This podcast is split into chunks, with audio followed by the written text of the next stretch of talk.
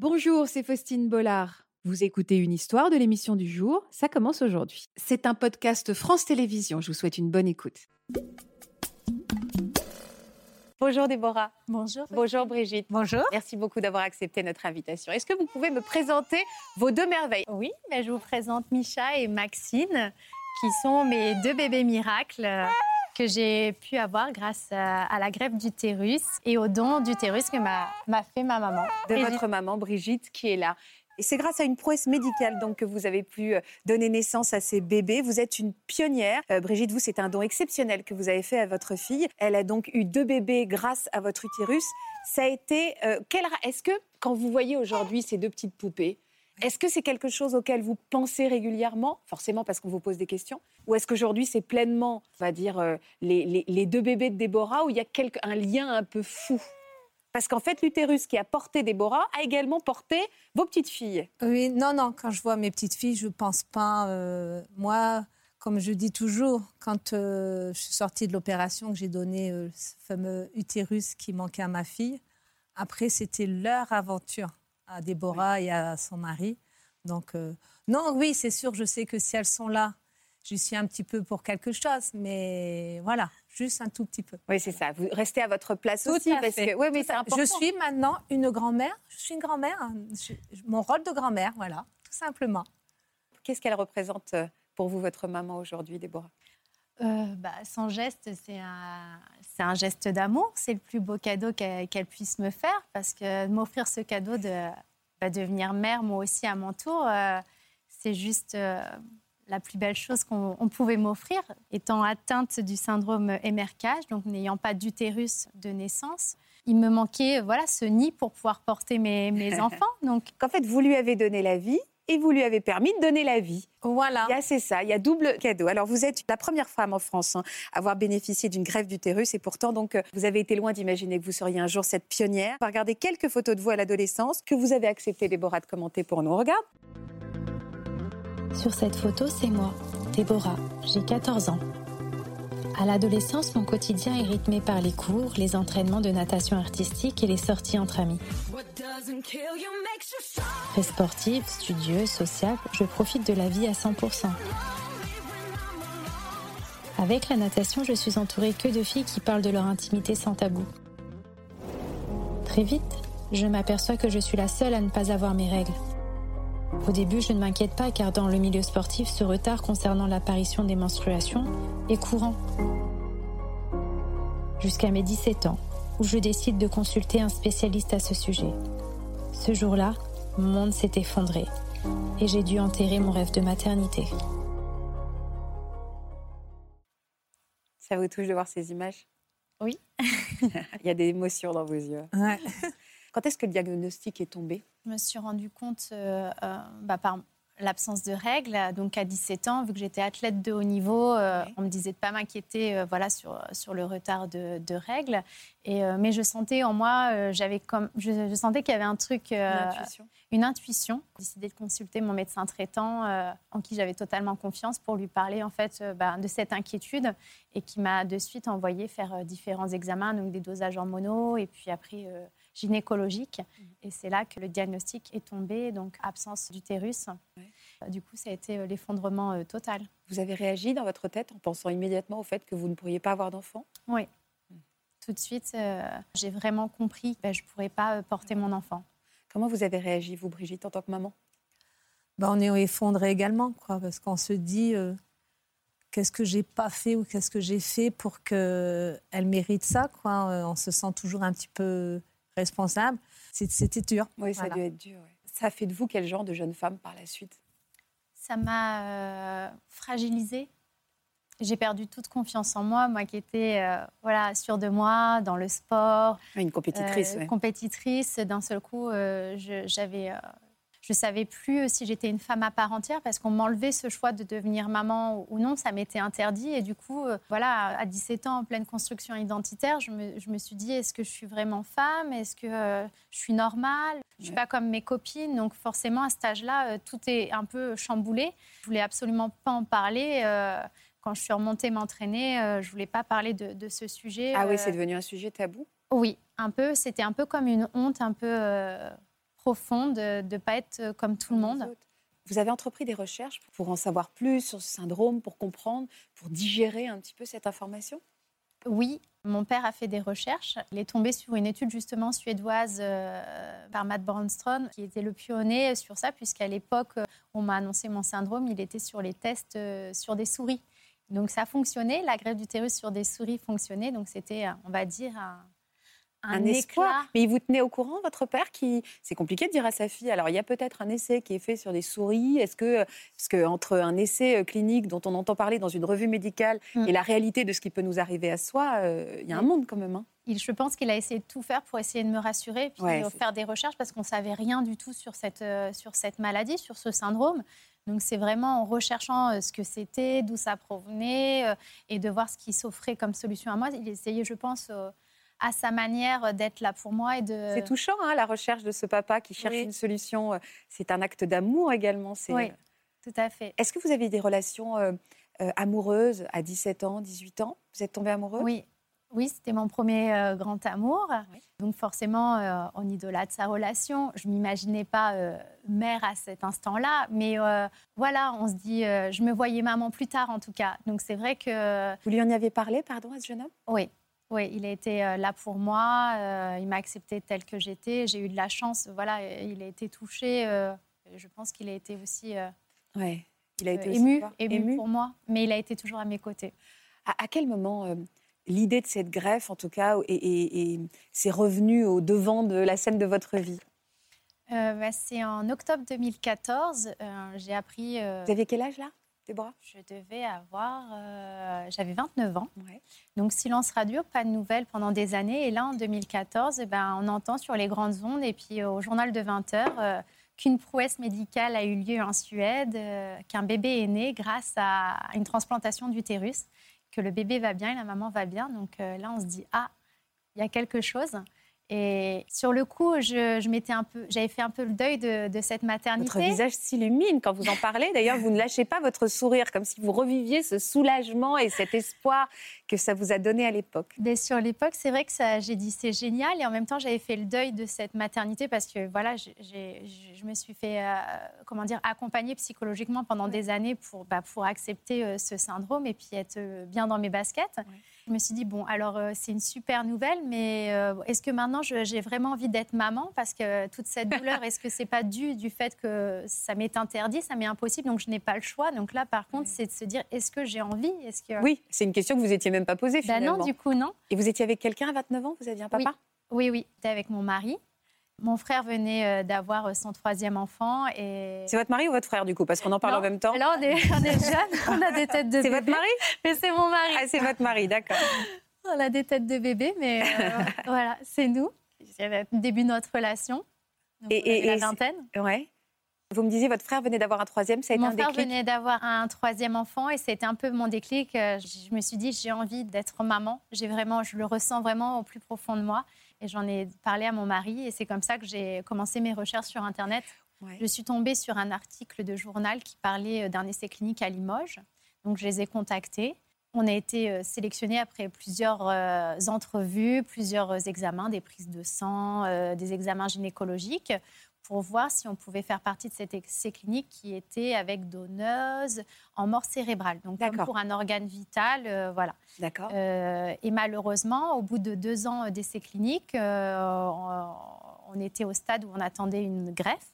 Et ben l'essai clinique s'est mis en stand-by. Donc oh de nouveau. Ça a dû être difficile pour vous. Tout à fait. Vous arriviez au bout du, bah, chemin touchait, presque. On touchait, hein, du doigt euh, une possibilité et d'un seul coup, tout s'effondre à nouveau. Hmm. Donc, euh, l'impression de revivre un, un, deuil. Un deuil encore à faire. Et finalement, euh, lueur d'espoir, c'est qu'au moment où on me dit ça, il y a une, comment dire, un congrès justement sur la greffe utérine mondiale et l'hôpital Foch obtient les autorisations euh, donc euh, l'équipe du professeur Ayoubi, mhm. obtient les autorisations. Et qu'on salue. Hein, voilà.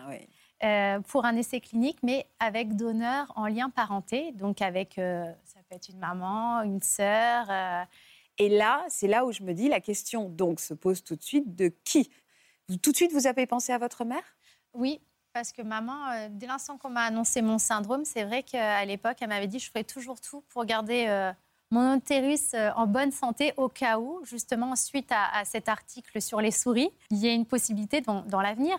Mais comment on fait, Brigitte, pour garder son utérus en pleine santé? Pardon, mais là, je. Non, bah, je disais ça parce qu'on ne sait jamais ce qui peut à, bah oui, mais comment on fait pour garder. Euh, Rien.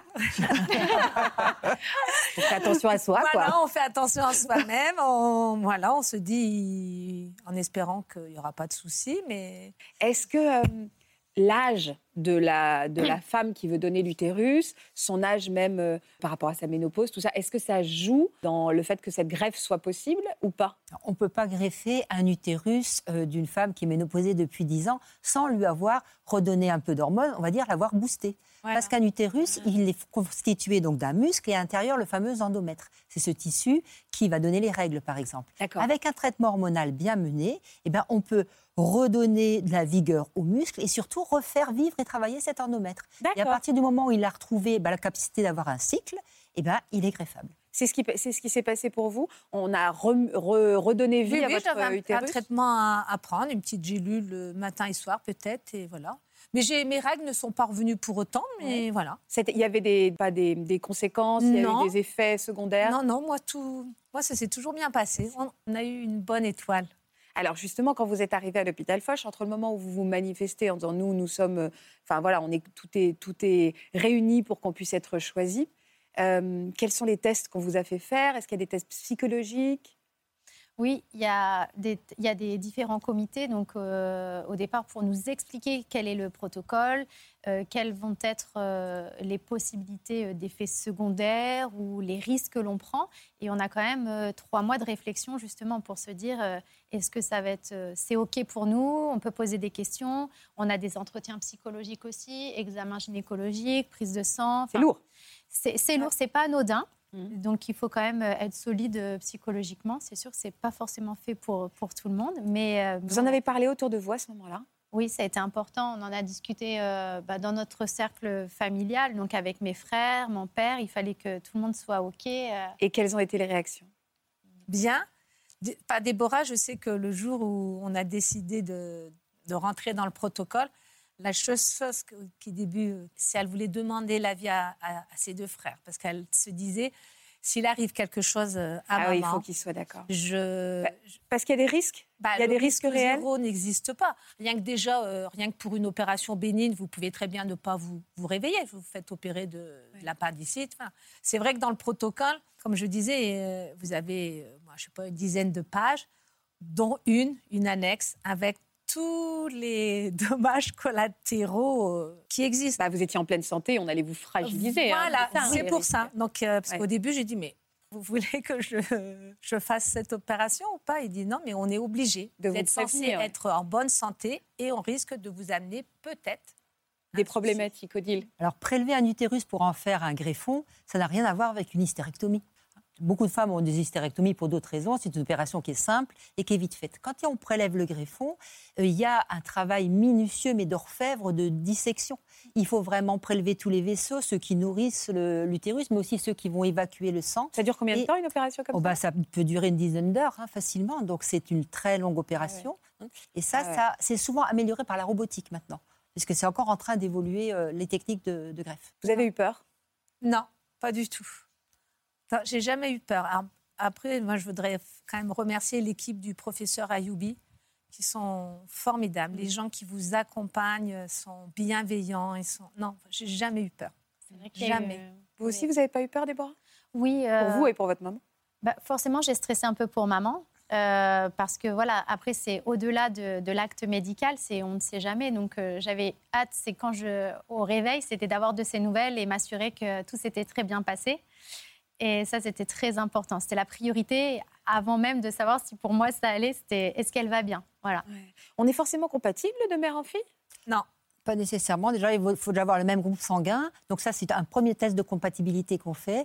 Mais on essaye aussi de pousser la compatibilité sur ce qu'on appelle les groupes tissulaires, ce qu'on appelle les groupes HLA. C'est pour ça que quand il y a un don dans la famille, on a beaucoup plus de chances d'avoir euh, quelque chose de compatible que quand c'est par exemple un don à partir euh, de, eh ben, d'une personne en mort, euh, en état de mort cérébrale. Mm, mm. Donc il y a eu plein, plein d'étapes où il fallait cocher comme ça. La question qui se pose, et on va en parler avec Natacha, est-ce qu'il y a des gens, alors sans aucun aucun jugement, mais je sais évidemment, et pour en avoir parlé dans l'équipe, ça posait des questions sur est-ce que c'est pas étrange d'avoir l'utérus de ma mère Est-ce que j'arriverai Est-ce que c'est malaisant Est-ce qu'on mélange un petit peu des gens mmh. Est-ce que vous vous êtes posé cette question-là Et est-ce qu'on vous a renvoyé à ces questions-là? Alors, pour nous, personnellement, ça, c'était OK directement parce que pour nous, on a toujours représenté ça un peu comme le nid manquant. Vraiment, le, nid qui manquait, en fait, pour mener à bien cette grossesse, pour que mon bébé euh, puisse grandir, évoluer. C'était bien mes ovocytes et les spermatozoïdes de mon mari. Oui, il n'y avait rien.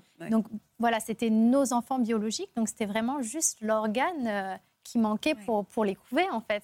Donc pour nous, il n'y avait pas ce... de malentendu. de malentendu, même de malaisance, ni même pour mon mari, ça a toujours été. Euh, oui, c'est ça.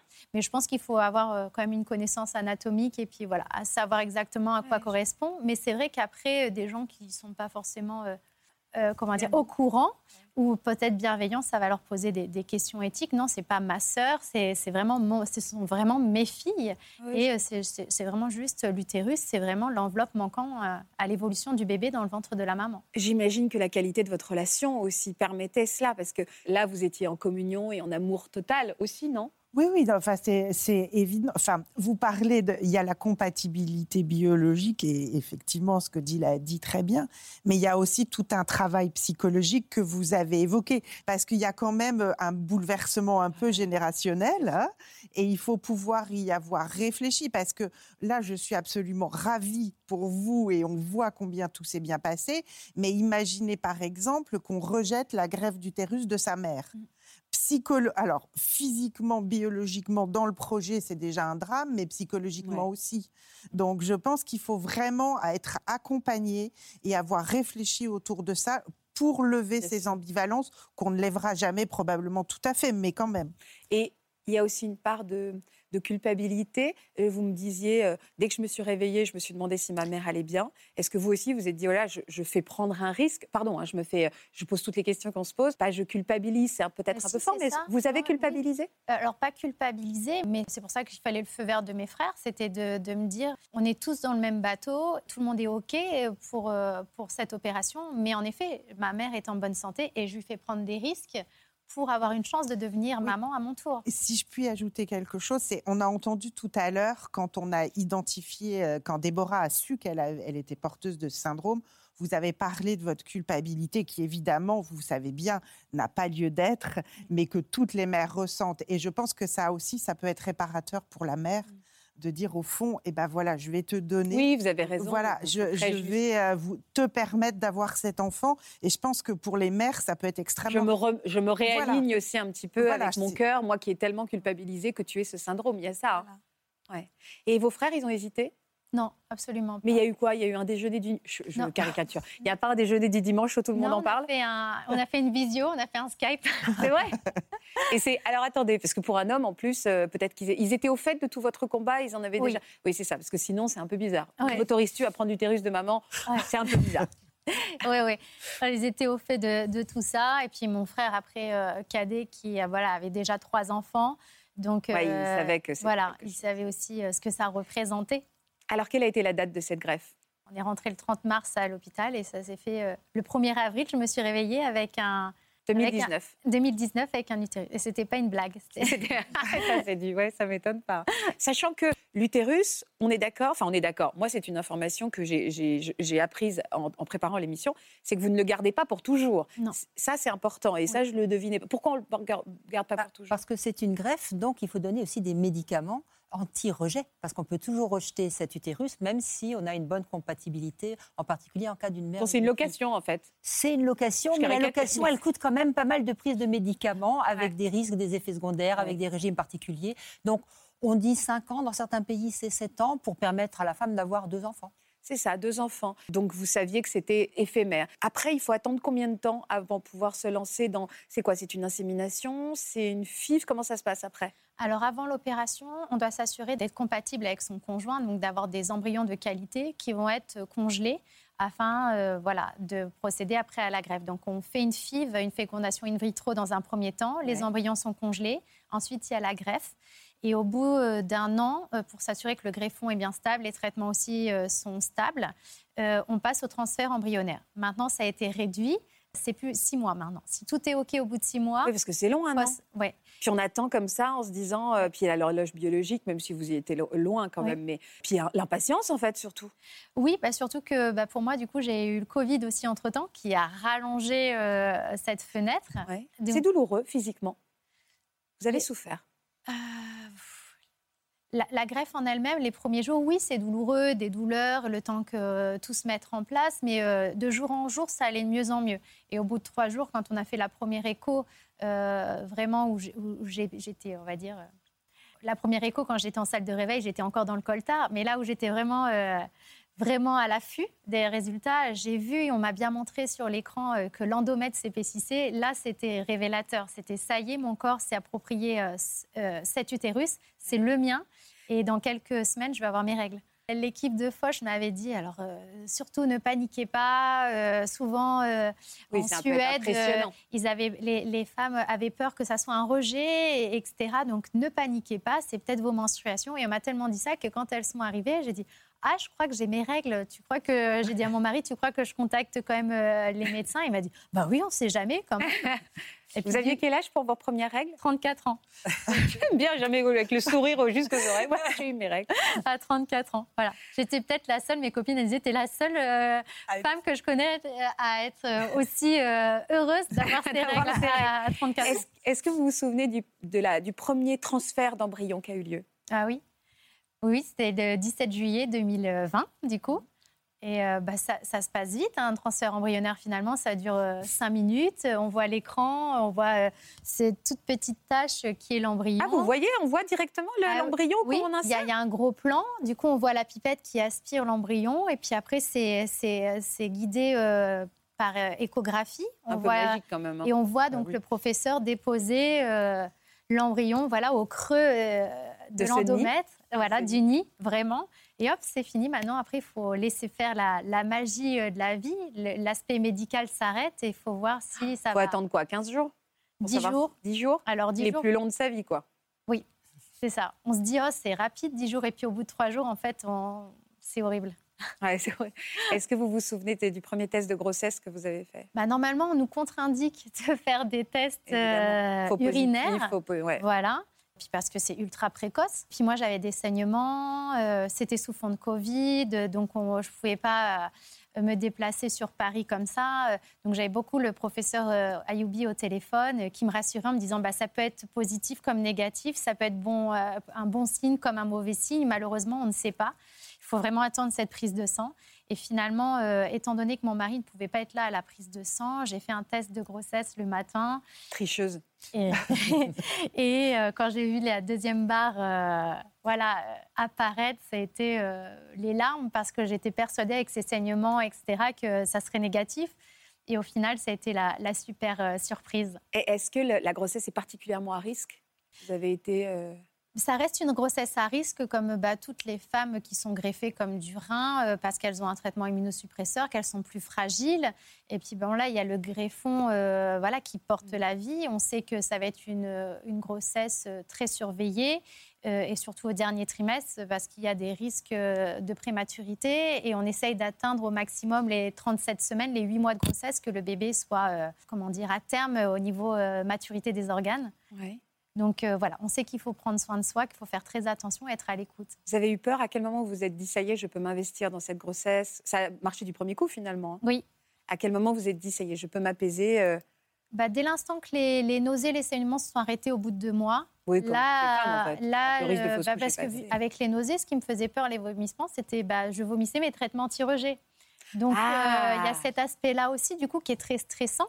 Et une fois que tout s'était stabilisé, euh, bah, c'était magnifique et c'était top. Et alors cet accouchement? Bah, Micha est arrivée un petit peu plus tôt que prévu, parce qu'elle est arrivée à 32 semaines et 4 jours, parce que j'ai fait un début de prééclampsie. Donc, ce n'est pas forcément en rapport avec, euh, euh, la, greffe, Donc, ça peut arriver. Donc, on a le fait d'être surveillé, justement, comme le lait sur le feu sur tout le dernier. cette photo. voilà, c'est Micha. Et, donc, elle était en parfaite santé. Euh, voilà, euh, c'était un moment euh, incroyable, magique à partager avec les équipes de Foch. c'était. Et, et est-ce que c'était ce moment de la rencontre avec votre petite fille Vous qui avez tellement, vous êtes tellement battues bah, toutes les deux? Le problème, c'est que la rencontre, ça s'est fait un an après parce que c'était en plein Covid Non, pas un an. Pas un an après. Vous n'avez pas rencontré votre petite fille un an après. Oui. Ah oui, oui, oui. Tu es venue en métropole Oui, oui. Mais ah, ah oui, donc ça a été un peu frustrant au départ. Voilà. Bah oui, vu qu'il y avait le Covid et ah ils étaient ah. encore sur l'île de Mayotte. Euh, du coup, c'est vrai qu'il n'y avait pas de possibilité d'être là à la naissance. Et euh, ils ont pu profiter à cinq mois. Donc, vous avez eu votre petite, euh, il, y a, quelques, il y a quelques mois, là, vous avez accouché de Maxine. Oui. Est-ce que aujourd'hui vous portez encore cet utérus? Est-ce qu'il a été retiré? Et est-ce que vous auriez pu avoir d'autres enfants ou Enfin, je ne sais pas. Alors là, aujourd'hui, ça fait tout juste un mois, justement, que, que j'ai eu mon hystérectomie. Donc, on a retiré le, le greffon. on a retiré le greffon. Et... Comment vous l'avez vécu? Alors, l'opération en elle-même s'est très bien passée. C'est plus avant, une fois que j'ai accouché de Maxine, il a fallu que je fasse le deuil euh, ben, de la maternité, de ce ventre euh, qui resterait vide maintenant, que c'était ma dernière euh, grossesse, ma dernière... Vous n'auriez pas pu en avoir un troisième avec Alors non, dans l'essai clinique, pour l'instant, c'est deux enfants maximum, voilà, sur cinq ans. Ça doit, être, euh, ça doit être dur si on a envie d'un troisième. Est-ce que c'est le pacte qu'on fait au démarrage? Est-ce que c'est juste un risque qu'on ne prend pas? Pourquoi pas un troisième? Parce qu'il faut se rendre compte que l'utérus, il subit une transformation, mais absolument phénoménale. Parce que de greffer, on sait greffer les reins et tout ça, mais le rein, il ne va pas changer de taille à ce point-là. Mm. Donc on, ne sait pas comment cet utérus va réagir à cette énorme dilatation euh, qu'il a au moins deux fois, ce qui est déjà extraordinaire. Euh, pour tenter une troisième fois. On est quand même dans de l'essai clinique. Oui, donc là, en effet, vous êtes dans. Et là, il faut vous faire accompagner psychologiquement aussi dans, ah, vraiment, ce. Oui. Parce et en même temps, comme beaucoup de mamans qui, en effet, ne peuvent pas avoir de troisième. Enfin, le deuil de cette maternité est assez oui, commun. Bah, il y, a, pas que. Oui, bien sûr, Faustine, vous avez raison. Il y a le deuil de la maternité et, et on, on, attend toujours un autre enfant. On espère toujours un autre enfant, au fond. Mais il n'y a pas que ça. Hein. Vous nous avez expliqué la joie d'avoir ces règles qui va redisparaître. Donc on s'est habitué, ah oui, bah on s'est habitué pendant un certain temps au fait d'avoir des cycles réguliers, un autre schéma de son corps, un autre fonctionnement. Et là, il faut refaire. Repartir euh, dans le sens. Bah oui, il y a effectivement. Alors on utilise un peu d'œil à toutes les sauces, mais c'est quand même ça. ouais, il y a un renoncement. Et je mm. pense que si on peut se faire accompagner, c'est bien. Oui, c'est vrai que l'aspect psychologique est bien mis en place dans cet essai clinique et c'est vrai qu'il est primordial tout, le long euh, des différentes étapes. Quelle relation maintenant vous avez toutes les quatre, les quatre femmes là? Très bien. Il y a quelque chose d'un peu indicible que nous, on ne peut pas comprendre entre vous? Bah, C'est sûr que cette aventure, euh, elle nous a rapprochés. Oui. Euh, je pense que comme toute euh, maman et fille, on, a, voilà, on se crêpe le chinon, etc. Mais voilà, c'est l'amour de ce geste, de oui, c'est tous les risques qu'on a pris. C'est vrai que c'est une aventure ah oui. vraiment où on a été ensemble. Donc. Est-ce qu'il y a des questions, j'imagine, qui sont posées d'épigénétique? Est-ce que le fait que ces bébés aient été portés par l'utérus de Brigitte fait que ils peuvent avoir aussi hérité d'une partie de leur caractère Non, parce que l'épigénétique, ça concerne le génome. Donc ça concerne euh, les spermatozoïdes de votre mari et vos ovules. C'est là-dedans qu'il y a le génome. et je trouve que euh, Déborah disait très bien que c'est un nid. L'utérus, c'est juste un réceptacle. Et vous avez très bien fait la part des choses. Vous ne l'avez pas investi, je dirais, au point de vue sentiment cet utérus. Ce qui n'est pas forcément évident pour tout le monde. Ce qui n'est pas évident, c'est pour ça que le travail psychologique et puis votre entente, elle est saine, elle est équilibrée, parce que voilà, c'est un don d'organes et cet organe permet d'arriver à avoir un enfant. Mais il n'y a pas de transmission de, de caractère génétique. Dans les mères porteuses, c'est une autre affaire. On ne sait pas ce qu'il en est du vécu d'une grossesse par une femme sur le retentissement que ça peut avoir sur un enfant. Mais là, la question ne se pose pas puisque c'est votre enfant entier, génétique. il est juste dans un réceptacle que vous n'aviez pas au départ. en quelques années, peut-être qu'on fera des utérus euh, synthétiques, artificiels. Oui, c'est dans, dans, la science-fiction, mais ça se réfléchit, hein, l'utérus artificiel. Hein. c'est Paul Atlan qui a écrit un livre sur ah l'utérus artificiel. C'est passionnant. Oui, porteur de beaucoup d'espoir, alors j'imagine. Hein. Est-ce que vous sentez, Déborah, parce que depuis tout à l'heure, je vois les yeux euh, que portent Laure et Elisa sur vous, et je me dis aussi, quelle responsabilité d'exemple finalement. Et j'imagine le nombre de femmes qui doivent venir à vous. Vous vous sentez parfois aussi un petit peu... Euh, grande sœur et, vous la sentez, cette responsabilité, pas responsabilité, mais vous avez, enfin, comment vous dire, cet exemple que vous représentez? Oui, cet espoir. C'est vrai que cet espoir, euh, quand je me suis lancée dans l'aventure de la greffe, pour ne pas mettre tout sur le résultat euh, de l'enfant, du bébé, je m'étais dit que je le faisais aussi pour faire avancer euh, la médecine et que peut-être un jour je permettrais à des femmes atteintes d'MRKH d'avoir une solution, que mes données euh, médicales permettraient de faire avancer les choses. Aujourd'hui, j'ai la chance d'avoir deux petites filles. Donc, si ça peut donner de l'espoir, j'en suis ravie. J'essaye au maximum de répondre aux questions des filles quand elles me contactent, de donner des informations voilà, sur l'essai clinique qui, j'espère, permettra à un moment donné justement euh, d'aboutir à devenir une opération courante. Pour l'instant, ça reste encore un essai clinique et, grâce aussi à la Fondation Foch, et justement qui permet qu'elle existe, cet essai clinique, parce qu'il ne faut pas oublier que bah, ça, ça a un, coût. C'est un coût, et c'est important de le dire, hein, bien sûr. Cette opération n'a pas eu lieu, n'aurait pas eu lieu s'il n'y avait pas cette équipe médicale et cet hôpital et Ce, ce soutien-là euh, auprès du professeur Ayoubi et toute son équipe qui sont incroyables. Et donc, si ça peut donner de l'espoir, si ça peut faire avancer les choses, et, ben, je suis la première. Donc, et j'espère pas la euh, dernière. Et j'espère pas la dernière. Pour moi, ce qui est le plus important, c'est que ça puisse suivre derrière et que les filles aient, une chance euh, de devenir maman, euh, voilà, que ce soit par la greffe ou un autre moyen.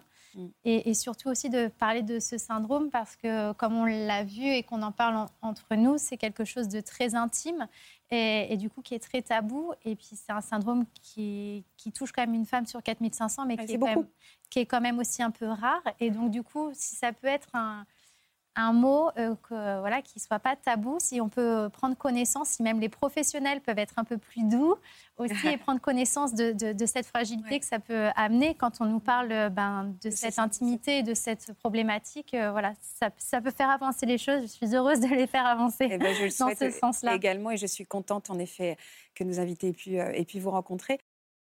Voilà, j'espère que ce podcast de Ça commence aujourd'hui vous a plu. Si c'est le cas, n'hésitez pas à vous abonner. Vous pouvez également retrouver l'intégralité de nos émissions sur France.tv.